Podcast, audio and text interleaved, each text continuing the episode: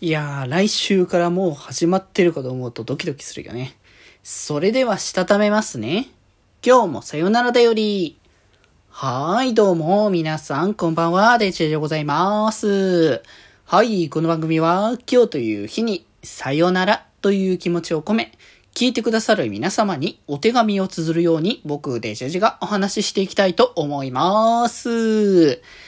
はい、ちゅうことでですね。いやー、土日はね、なんか、まあ、基本的には昼からのスタートだったんですけど、どっちもね。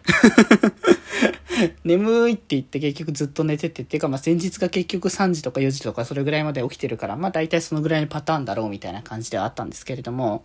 ま、それがね、こう落ち着いて、お風呂入ったりとか、お風呂とかシャワー浴びたりとか、ちょっと起きるかって感じでこう勢いつけてみたいな感じにして、午後から大体スタートしてて、まあ珍しくというか久しぶりにね、あの2日間連続であのプールの方にね、行ってきて、で、なんか、この情勢になるちょっと前というか、ま、若干なってたけど落ち着いたみたいなタイミングの時に、あの、仕事が終わった後に、あの、行く、プールに行くっていうのを結構習慣にしてた時あったんですよ。まあ、それこそ、あの、VTuber よりも前ですね。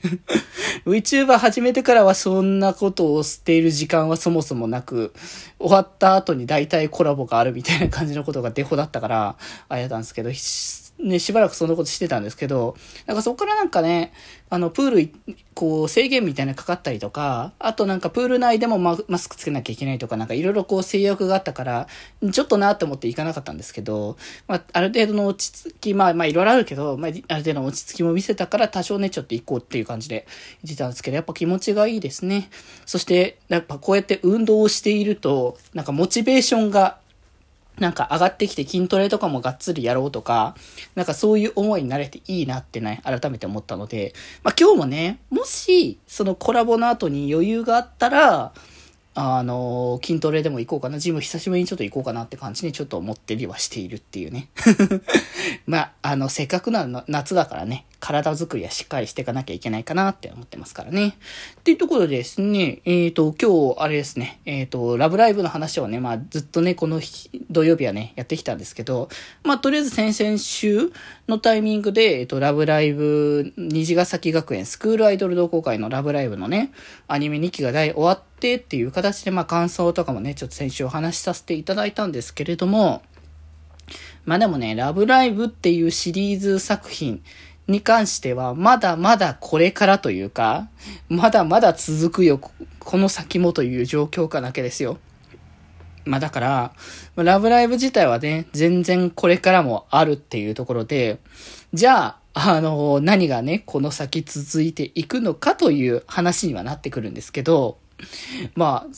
来週の7月の17日の19時ですかね、から、えー、全国の NHK ですね、の方で放送がね、開始いたします。ラブライブスーパースターシーズン2第2期ですね。はい。リエラの2期がとうとうやってきますよということで、まあ1年前ね、あの1期が放送されていて、まあやっぱなんか、王道のなんかラブライブ感っていうのがすごく感じられるシリーズではありつつ、やっぱしその、今新しくまた作るっていう意味も込めて、いろんなこう、要素が盛り込まれて、ラブライブらしいけどラブライブらしくないみたいな、こう、虹ヶ崎にも感じられた部分が、ちゃんとその正当の王道の、こう、シリーズの中にも通っていて、それが本当に見ていて毎週毎週面白かったし、で、やっぱ5人っていう少なさ、人数の少なさから、こう、一人一人へのクローズの仕方が丁寧に、あのー、やれて、で、そのやっぱ主人公の、こう、渋谷かのんちゃんのキャラクター性っていうのが、やっぱし今までのラブライブシリーズの、やっぱメインの顔であるキャラクターのキャラクター性と全然違っていて、すごくその、やっぱ見ている側の人たちに共感をこう得やすいキャラに、すごい、あの、作られてたなっていう印象だったからこそ、毎回毎回の話数が本当に楽しみになって、20もそうでしたけど、やっぱ、ラブライブスーパースターも本当にこう、思いがこう募るなっていう部分があったので、王道にこう、ラブライブシリーズらしい、スポコンだったりとか、そういった要素だったり、キャラクター同士のね、絡みだったりとか、そういうのを見れつつ、まあ、ラブライブの新しい色としてまたね、リエラが見せてくれたっていうのをね、感じれたので、本当にまたね、2期が放送されるのがね、まだ来週から楽しみに、ね、なってくるっていうところなので、まあ、ぜひぜひね、皆様、ラブライブスーパースターの第2期はね、ぜひ皆さん見ていただけたらなと思いますが、えっ、ー、と、放送日がですね、ですねさっきも言った通り、日曜日の19時とかのね、時間帯となっておりますので、まあ、どちらでも僕いいかなって気がしてるけど、まあ、流れ的にやるんだったらっていうところでって話なんですけど、まあ、あの、一応今までね、ラブライブの話はね、この日曜日の、あの、回としてね、やってたんですけれども、まあ、次回からは、えっ、ー、と、日曜日のところで、えー、デジモンゴーストゲームの話、当日ね、見た話をして、で、えっ、ー、と、月曜日の方に、えっ、と、ラブライブスーパースターの感想会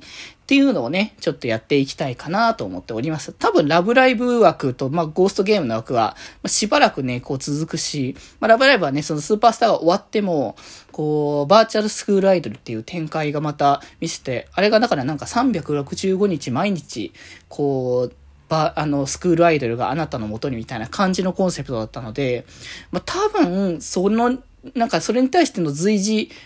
確認だったり、他のコンテンツ含めたラブライブ話みたいなのをする回として、ラブライブ、テーマのラブライブっていう形でやる回は全然残したままでいいかなとかね、ちょっといろいろ思ったりはしてますね。まあ、とりあえず次回からはそういう感じ、来週からはね、そんな感じの構成でやっていきましょうと思っておりますので、皆様、リエラの新しい一歩をね、新キャラもね、登場しますので、ぜひぜひ皆様楽しみにしていただけたらなと思っております。僕も楽しみです。ということで今日はこんなところです。それではまた明日バイバーイ